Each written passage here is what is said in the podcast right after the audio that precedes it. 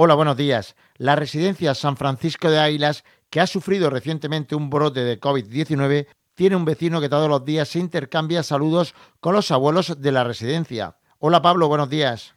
Hola, ¿Cuántos años tienes? 11 años. Y vives frente a la residencia San Francisco.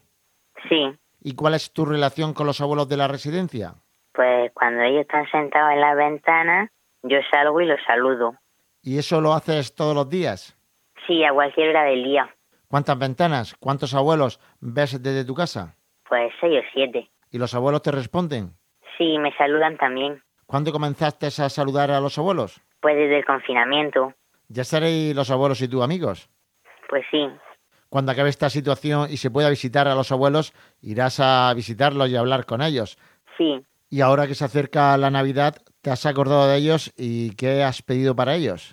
que pongan una luz de Navidad enfrente de la residencia. ¿Y a quién se lo has pedido? Le mando un mensaje a la alcaldía para que se lo comente a la alcaldesa.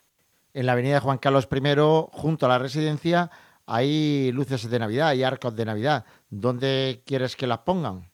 En la calle Candelaria, porque los abuelos de la avenida ven las luces que han puesto por la avenida, pero los de la calle Candelaria, que es donde da mi balcón y donde da la entrada principal, ahí no han puesto luces.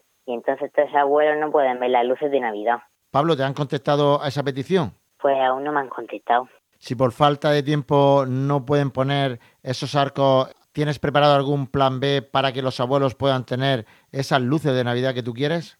Sí, pondríamos nosotros luces de Navidad en nuestro balcón.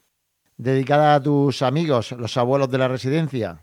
Sí, Con esta idea tan genial para la Navidad, estarás pensando ya en escribirle la carta a Papá Noel y a los Reyes Magos. ¿Qué le vas a pedir? pues de momento no lo sé. Estás pensando más en la Navidad de los demás que en tu propia Navidad. Por cierto, ¿cómo te llamas? ¿Pablo? ¿Qué más? Pablo Duro García. Pablo, muchas gracias por ser tan generoso y tener ese espíritu navideño pensando en los demás. Vale, muchas gracias. Hasta luego, buenos días. Pues después de tener a Pablo Duro en antena, tenemos ahora a la alcaldesa Mari Carmen Moreno. Buenos días. Hola, buenos días. ¿Tiene que activar Pablo Duro su plan B? Bueno, no, no, no, no tiene que activarlo.